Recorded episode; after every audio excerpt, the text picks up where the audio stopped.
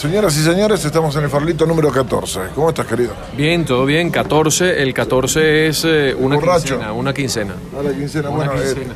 en Argentina es la quiniela, el 14 es el borracho. El borracho. El borracho. El do- doble cero son los huevos, son dos huevos. ¿Y por qué el 14 Este, el el, eh, 15 es la niña bonita. Eh, la niña. La niña, eh, todas son. ah, ok, déjalo ahí. Este, eh, 17 la No, desgracia. no tiene- 14 el borracho, 17 la desgracia son los que me acuerdo.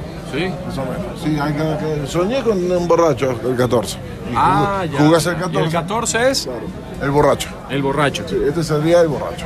O sea, soñé con el ese- 14. es- ah, no, soñé con un borracho es el 14. Es al revés. Ah, buenísimo. No, me gusta. me soñé encanta. que me tiraron unos huevazos, el doble cero. El doble cero. ¿Te cayeron a huevo en el sueño? Doble cero. Doble cero. Doble cero. Una cosa Ok. así. Entonces, mira, hoy tenemos con nosotros, nos pa- pasó a visitarnos Víctor Ochoa. Nuestro, es- él es el guionista, bueno, de, de sus 400 programas, entre ellos La Hora de la Malta. Ok. La Hora de la Malta, pero él viene... Un ya- socio, lo- entonces. Un socio, una especie de socio. Sí, sí, sí. Un, un aliado de la vida, porque lo conozco, él ya escribía Ni tan tarde, que fue el primer programa donde aparezco en cámara. Él, él era el guionista ahí también. Y nos hemos encontrado en el camino durante estos 20 años. Ah, yo, yo soy, digamos que, autor de casi todo lo que dice. No, No, eso no estaba en un guion. no No, es más, fue en silencio la cosa. Eso fue. Eso fue en silencio. Eso está bien. Se quedó callado y lo logró. Me acaban de dar un chorizo de Es mío. 25 centímetros. Parece un bate. Bueno, está siendo muy elegante, en realidad parece otra cosa. No, sí, que- no, no. No, pero cuéntame, vamos a aprovecharlo que tenemos un, un cuarto de programa con él nada más. Sí, eh, Víctor, eh, venís escribiendo no solamente para la hora de la Malta, ¿para cuántos programas más ahora? no, bueno, estoy escribiendo ahorita con, con- Yo sé que yo, desde que. Básicamente yo comencé a trabajar con Chatén en esto del humor. Aunque ya antes había com- eh, comenzado a trabajar con, con Emilio y Laureano. Hice unas cositas en La Rochela. Y, pero después de ese que eh, eh, casi todo lo que hago tiene referencia con Chatén, porque inclusive eh, aquí yo lo conocí en Ni tan tarde. Y después en radio conocí a Miguel Arias, que también era eh, eh, camarada y de, de- de todo, de, de- de los de compañeros de Chatén de mucha, mucha vieja data. incluso. con lo de camaradas. Sí, bueno, Sí, en buenos términos, pues. claro, exacto. Eh, digamos, eh, No, lo podemos ir a la, En a la términos, Unión Soviética. No, no, no, en términos honestos. Bueno, es una unión, pero no soviética. y entonces, bueno, eh, entonces estoy con Miguel Arias, que también es del área de, de- de- venimos de trabajar con Chatén, en la X, en un programa que se llama Aquí no ha pasado nada, que, Aquí no ha pasado nada, claro. que, que recuerdo que cuando le íbamos a poner ese nombre, aquí no ha pasado nada, había algunas objeciones, porque siempre aquello de la, de la programación neurolingüística, ponerle Sí, un no sí. a los programas. Y fíjate que resulta, ha resultado muy bien, porque aquí no ha pasado nada, en las actuales circunstancias, dice mucho. Sí, dice claro, y no dice. Claro, claro. Claro. Porque aquí, aquí ha pasado tanto. Pregúntale a Guaidó. Sí, sí. Bueno, ha pasado tanto que no ha pasado nada. Y siempre dice, bueno, pero no pasó nada. Bueno, podría ser, ¿eh? No, mira, nombraste Guaidó, que sí, casi por eso no ha pasado nada. Te pregunto, eh, tú sabes que siempre me ha llamado la atención la, la improvisación, porque yo soy narrador de fútbol. Gracias. Y cuando uno, cuando uno eh, eh, improvisa, marcas diferencia. O sea, marcas diferencia siempre positivamente hablando. Eh, un buen improvisador en el fútbol hace que la transmisión sea diferente. O sea, que yo hoy voy a escucharte a ti a narrar y, oye, mira, hoy está narrando él, si él improvisa bien, dice algo diferente, sale con algo distinto. ¿Cómo hace un guionista, en este caso de humor, de, de- de- todos estos elementos? O sea, todo eso lo tienes tú en la cabeza, amaneces, te da la vuelta, te- estás haciendo cualquier cosa, te viene a la mente. ¿Sabes que eh, en unos momentos, a mí una cosa me sale naturalmente. Y entonces recuerdo que cuando, cuando uno se reúne como humorista, entonces claro, es como la cosa se le despierta más porque además puede ver un tipo de competencia. Voy a decir chiste, voy a decir chiste porque estamos humoristas y hay que decir chiste. Y uno trata de siempre de ser chistoso, pero en realidad es que yo no es que trato de ser chistoso, sino que las cosas me salen naturalmente. Este, cosa que a veces es peligroso porque a veces uno suele ser eh, políticamente incorrecto. O Entonces, no oportuno. o no oportuno, parece decir, porque entonces... Inoportuno. Exacto. Entonces uno tiene que ser, eh, medirse para hacer las cosas. Pero eh, eh, recuerdo que eh, una vez reunido con Chete me dice, coño, pero este carajo no se apaga. donde decía, págate, carajo, porque entonces estamos diciendo, o sea, decía chiste, entonces se decía, coño, chamo, pero págate, ya no estamos trabajando, la vaina", pero es que no sé, es algo natural. Es natural. Sí, es natural. O sea, en tu cabeza siempre hay una joda prendida. No es que sea una joda, sino, Sino- que me sale así, pues, ¿qué te digo yo? Me sale- Un remate, sale siempre. Es lo que yo digo. Sale o sea, un remate la para la situación. es un don. Sí. La improvisación. El, el- el generar ideas nuevas de algo de, de improvisar termina siendo un don. Claro. Es algo así, o sea, una cosa que yo tengo que muy poca, muy poca gente la tiene. Hay un colega tuyo, caso. mira, un colega tuyo que, que de muy vieja data también en el área de, de narrar eh, el fútbol, que le, le dicen el poeta, que es un profesor de Lucas, no recuerdo el nombre de él. Cristóbal. Ese Ajá. que entonces, es un tipo que tiene un verbo, este, oye, eh, para ser de fútbol, que, que no puede ser que la gente no se quede más tosca, sino que use un lenguaje que como más rudo, es un tipo como que demasiado bello para cuando hace la- la- la- su, su comentario. Y no sé si también le salen o es que se, las prepara, no sé. No, no, no lo prepara. Ojo, como tú sabes, él es un profesor de la Universidad Católica. No recuerdo de qué es, creo que es de, de literatura. Poesía de deporte. No, no, no, no, no, pero el tipo es un fenómeno. Sí. Y él tiene muchísimos recursos a partir de los cuales obviamente se los da su conocimiento para aportar en una transmisión de fútbol. O sea, eh, tanto geográficos como culturales, literales, de, de, Claro, cual- de cualquiera. Entonces, claro, el tipo termina por ser un genio y tú te das cuenta, pero es porque el tipo es un letrado tremendo.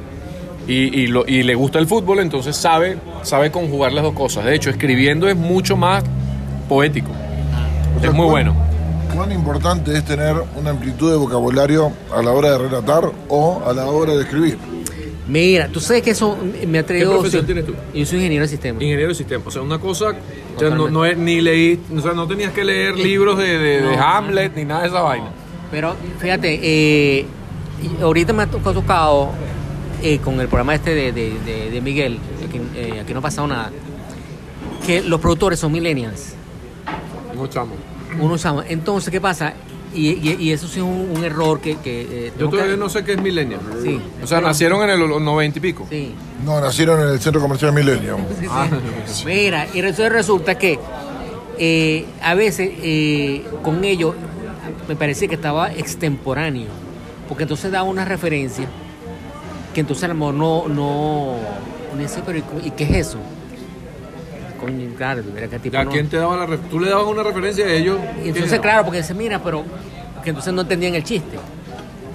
¿Me entiendes? Entonces, coño, pero no entendían el chiste. Claro, sí lo podía entender Miguel, lo podía entender Natalí o Canache. Pero o sea, a veces me reclama, oye, que no me diera referencias tan, tan lejanas, por- también por el target del programa. Cosa que, que, que a veces los targets del programa no veo que tengan que ser necesariamente millennial o que sea gente joven, pero coño, si no entendiste el chiste o eh, viste que la demás gente se rió y tú no te reíste, coño, investiga. ¿Qué tan, ¿Qué tan relativo puede ser el target de un programa? O sea, me refiero a las edades. ¿Cómo sabemos que lo hablamos a una cierta edad y no a otra? Bueno, eso ya, esa investigación tiene que hacer la radio, porque también la, la radio sa- sabe cuál es el target para que le diga hasta, lo dice la música. Mira, yo hice un programa en la tarde en Onda, de 1 a 3. Estuve un tiempo con eh, eh, Adriana Dongia, que era comentarista de Meridiano Televisión Deportiva. Y luego, mírate- mira el cambio, un narrador de fútbol con una comentarista de béisbol. Después en enero se va Adriana Dongia al país y me ponen a María Ángel Ruiz. O sea, yo salgo de una... ¿no? No, o sea, exacto, sí, una- de una deportista a una Miss. Entonces yo, coño, o sea, yo tenía que saber adaptarme. Pero, ¿qué me di cuenta? Seguí, seguí haciendo y diciendo lo mismo que, que decía con Adriana, porque la gente que nos escuchaba era la misma gente que nos iba a seguir escuchando a María Ángela a mí. La señora, mayor de 35 años, que iba a buscar a su chamo al colegio y que ese era el momento en que salía el chamo y que escuchaba en el carro, a ese que hay que hablarle a ese, a ese tipo de personas. Entonces yo no me voy a poner a hablar de la cuestión táctica del partido que terminó 3 a 0, entonces este jugó por la izquierda, después lo cambió por la derecha porque lo- voy a espantar a la gente. Te digo, te digo que pusiste a la señora de 35 como si fuera 53. ¿eh? Claro, pero, pero- pero también Bueno, parte sí. de que... Yo tengo 41. Mira, pero también parte de que el hecho de que no es, el programa no es un programa de fútbol. Claro, claro, Porque es si, otra cosa. Porque si cualquier tú cosa. te enfracas en eso, te estrellas. Entonces, esto, y, sí, y más, si te la contraparte que va a, tener, va a estar mirando para el techo porque no sabe qué coño que es lo que dice, que es un delantero, el zaguero, la vaina. No, no. Cu- Cuando hablamos de historia, María Ángel se ponía en posición de descanso. Saludos, María Ángel. Vamos a pedir una, ya venimos.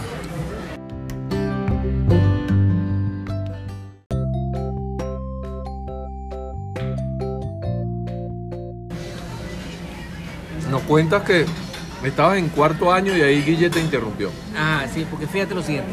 Cuando yo estaba ¿Cuánto en- año de la carrera o bachillerato? No, de bachillerato. Yo estaba en cuarto año de bachillerato. Y en ese, esos tiempos, a mí yo estaba enfilado a estudiar ingeniería química. O química. Química. Ya en, en- en quinto año eh, sí he criado química o computación. Pero resulta que entonces en, en cuarto año, este, no sé por qué razón, nunca me lo he explicado por qué.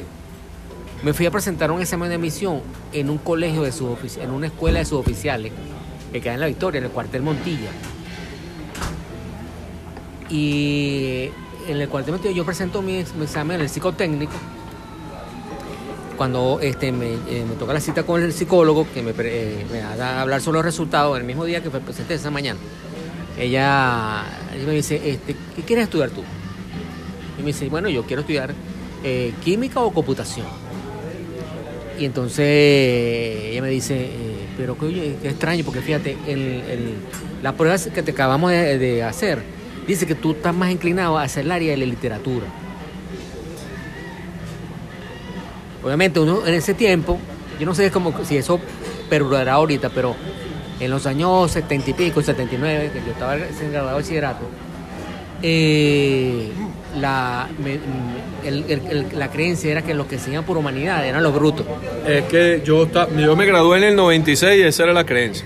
Mira, te voy a decir por qué tiene una similitud No, lo que estás exacto, haciendo con el que no- ingeniería. El que no podía pasar matemáticas se iba por humanidades. Esa era la... la- Sí, sí, entonces, coño, el que- se- no, es que se va por allá porque está Porque- esquivando no. las matemáticas. Te pones a ver. A las Tres Marías. A lo que se ha dedicado Víctor hasta ahora ha sido programarnos, porque él escribe lo que voy a decir en cada momento. Así que la ingeniería no la perdiste nunca. Ah, bueno, tú, la programación. la programación. No, bueno, tiene lógica. Claro. Bueno, entonces, eh, y entonces, bueno, yo me sentí ofendido, pero no, pero ¿cómo crees? No sé qué broma. Y fíjate, ya 25, 30 años después de eso. Pero también eras bueno para los números. Sí, sí, bueno. De hecho, estudié ingeniería de sistema, este, me calé como cinco matemáticas, seis probabilidades, este, procesos estocásticos, este, programación numérica, no sé qué vaina, como 300 mil matemáticas, como si no, ¿Cuántos tipos de matemáticas viste? no, de todo, todo, porque además ¿Dónde estudiaste? En la ULA. En la ULA. Mérida. Mérida. Mérida. Mérida. Yo estuve en los, en los años eh, bien convulsivos de Mérida porque eh, los años 80 hubo muchos problemas, eh, lo que presentas todavía, eh, problemas presupuestarios. Este, y casualmente, eh, casi el último año de, de carrera, eh, la, la, ¿sabes que Mérida es una, ya, ya no tanto, infelizmente, era una, es una ciudad, una, una universidad que tiene una ciudad por dentro. Exacto. Tú caminas do- die- dos cuadras y una facultad, una escuela y así vas. Sí, entonces, por donde quiera todo está relacionado, relacionado con los bachis, que nos lo llaman allá. Y, y entonces cuando salían las caravanas de, de los graduandos, las promociones, el último día de clase, este, se formaban unas caravanas que trancaban la ciudad completamente. Entonces, y además eran unas caravanas que andaban poquito a poco y se paraban, jodían un rato y salían otra vez. Todavía. Entonces, eh, hubo una oportunidad Cuando hay gasolina. Sí, Bueno, cuando se paró por la calle 3 donde yo vivía, por la avenida 3, este, se preparó la, la- la caravana, una caravana de ingeniería civil, que eran también las más, las carreras más multitudinarias en graduando, ingeniería civil y derecho. Entonces se preparó la, la caravana y uno de, de los, de los bachilleres se metió en un recodo ahí de una casa a orinar. Fue su última orinada. Salió el dueño de la casa y le pegó dos tiros. Chamo, eso fue, fueron tres días de batalla campal de Mérida. El Tucuso se llamaba el, el- el chamo.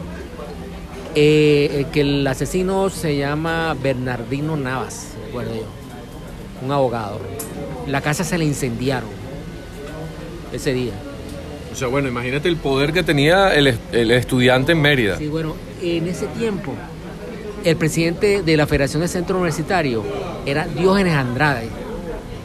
Le llaman el fantasma. Él fue en la anterior legislación de nuestra que está finalizando, o creemos que finalizó, este, de la Asamblea Nacional, la anterior, él fue eh, diputado por Mérida.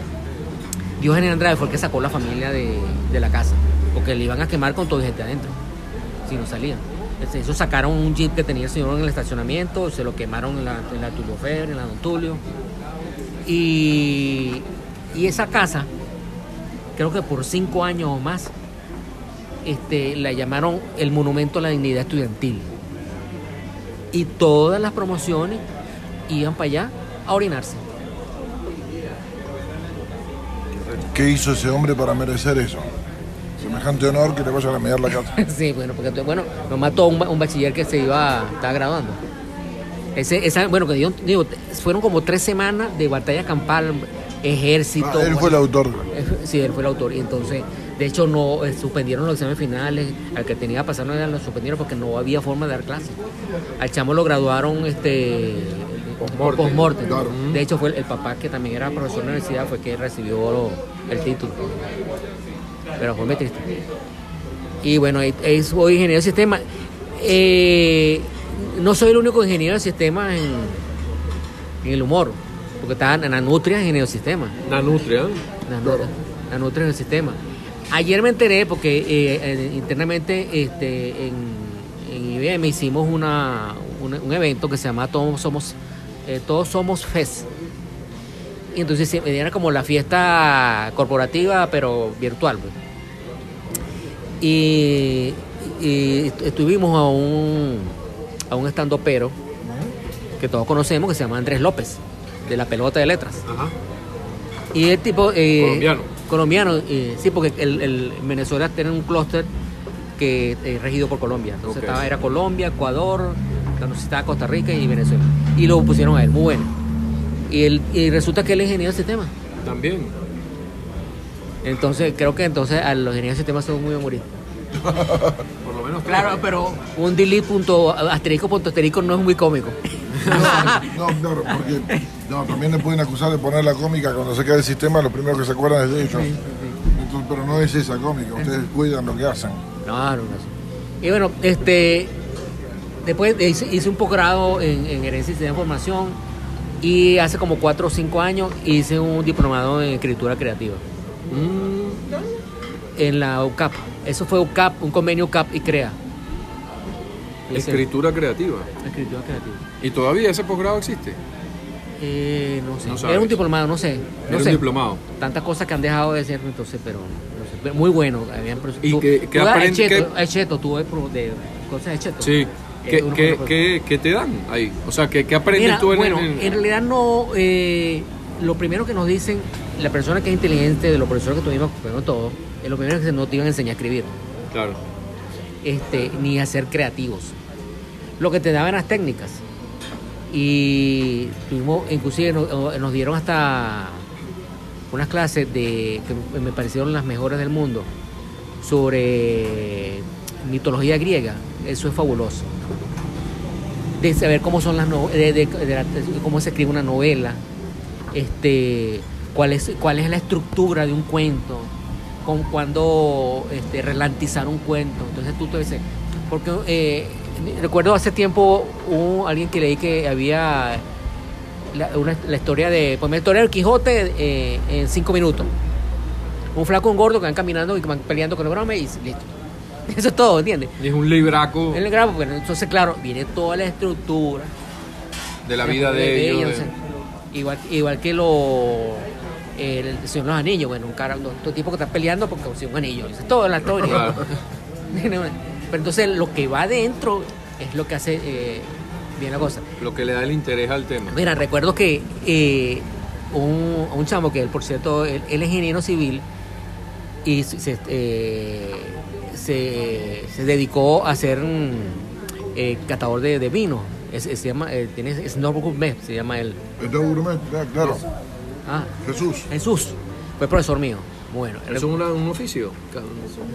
Sí, catador de vino. Uf, un oficio, pero no. Un sommelier. Que es manguangua, compadre. Un sommelier. No, no enólogo, pero sí es sommelier. Sí, sí. y se bebe todo lo que quiere. Sí, por eso. Mira, entonces, eh, recuerdo que en- nos mandaron una tarea de eh, escribirle una carta a una persona que, que tú amas, pero que nunca se lo has dicho. Y no se lo vas a decir, como un amor platónico. Escriban una carta, entonces todo el mundo escribió su carta. Y, y recuerdo que cuando eso lo dio una profesora, la profesora se fue y entonces nos continuó con la clase este Jesús. Recuerdo que cuando Jesús le tocó revisar todas las tareas, lo primero que nos que dijo fue, coño, ¿qué más no han hecho las telenovelas? ¿Entiendes? Entonces, porque este, eh, hay, hay muchas frases hechas. Claro, construida, Sí. aprendida. Entonces, con Jesús aprendimos mucho que las cosas, esos adornos que tú le pones, no tienen que ser basura.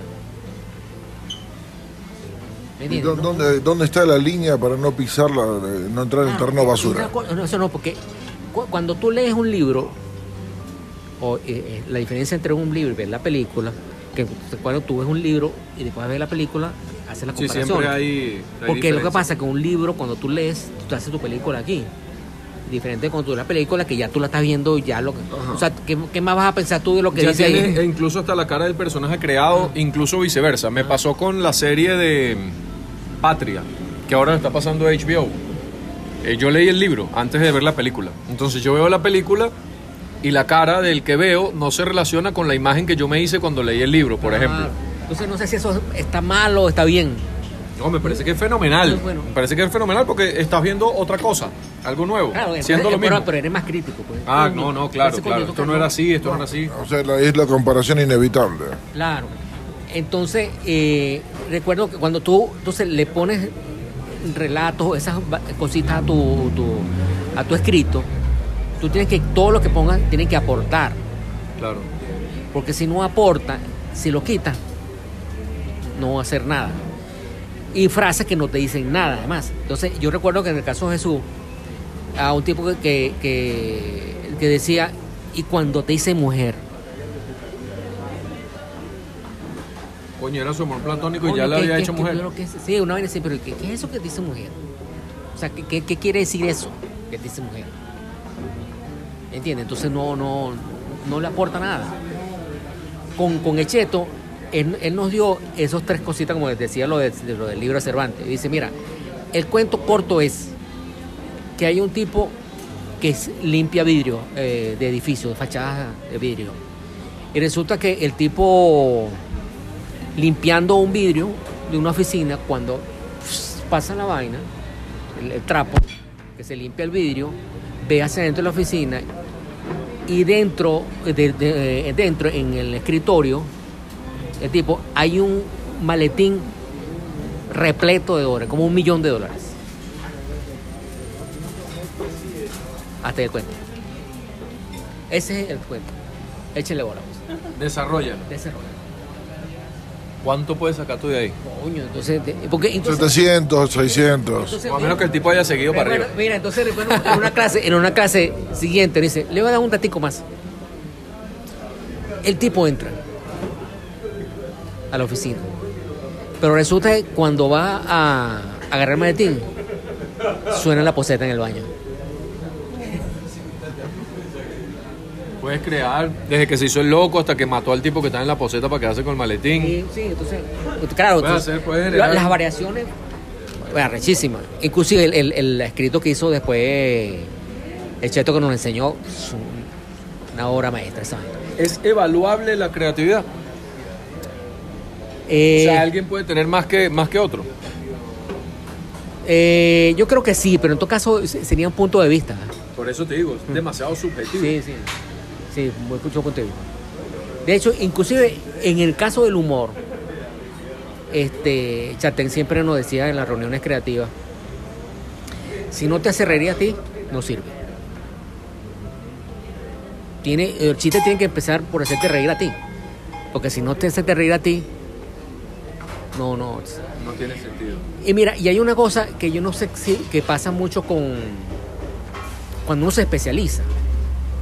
No sé en el caso de los deportes, ustedes que son narradores, pero cuando se especializa, este, puede ser lo mismo cuando, cuando tú eres eh, un chef y vas a un restaurante.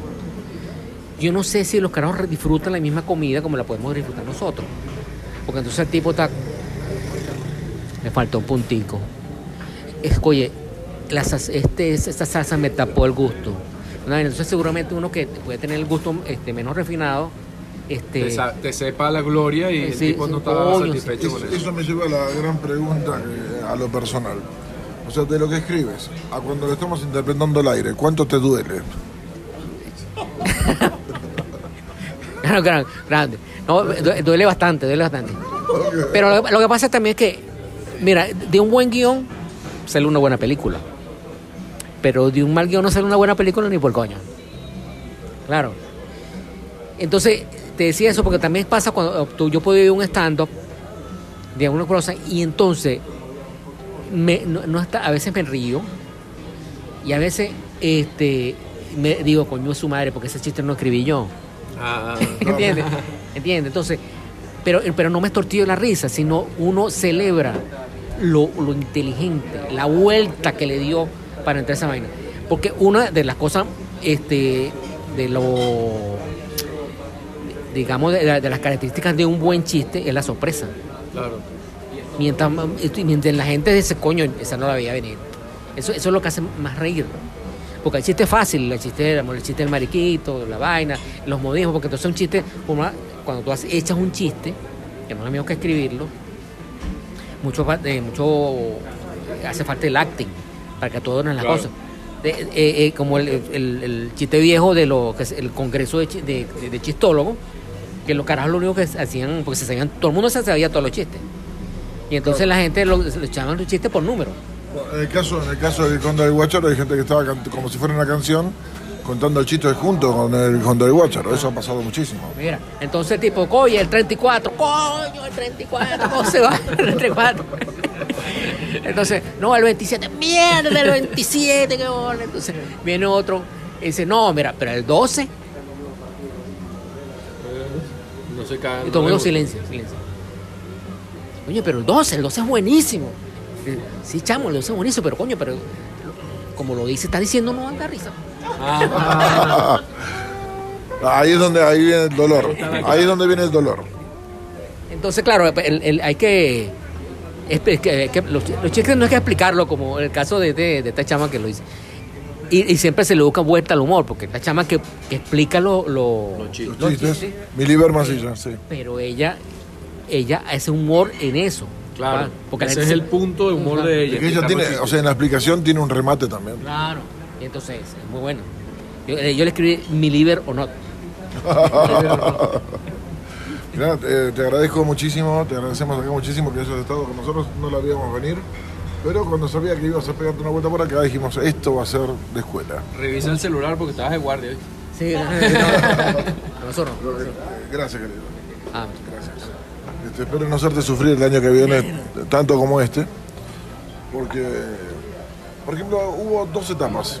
Eh, hubo durante el humor, durante mucho tiempo, una fórmula que se la llamaban en Benevisión la fórmula PMB, puta, marico y borracho. Eh, ¿Vos crees que esa, con estos nuevos tiempos, con el tema del, del juzgamiento, del sexismo, que con el género, que con esto, con aquello, se modificó el humor? Eh, no creo, yo sé que hay este chiste, hay público para todo. Público de todo. Lo que pasa es como te digo, si el target que está llegando a eso no, no es el de puta marico y borracho, no lo va a conseguir. Mira, recuerdo cuando eh, eh, el programa de Miguel Ángel Landa, Bienvenidos. Ajá. Ese tipo duró 17 años en Venevisión, pegadísimo. Y Sí. con esa fórmula. Ajá. Pero los chistes eran malos. Claro, y los chistes eran malos. Pero ojo, ojo, eran A propósito, estaba jugado así. Sí, pero era un humor muy particular, muy difícil a la improvisación. O sea, el, el- para mí Bienvenidos era un guion. Sí. O sea, era el- el- el- el- los sketches eran guiones. Y nadie se, se apartaba del guion.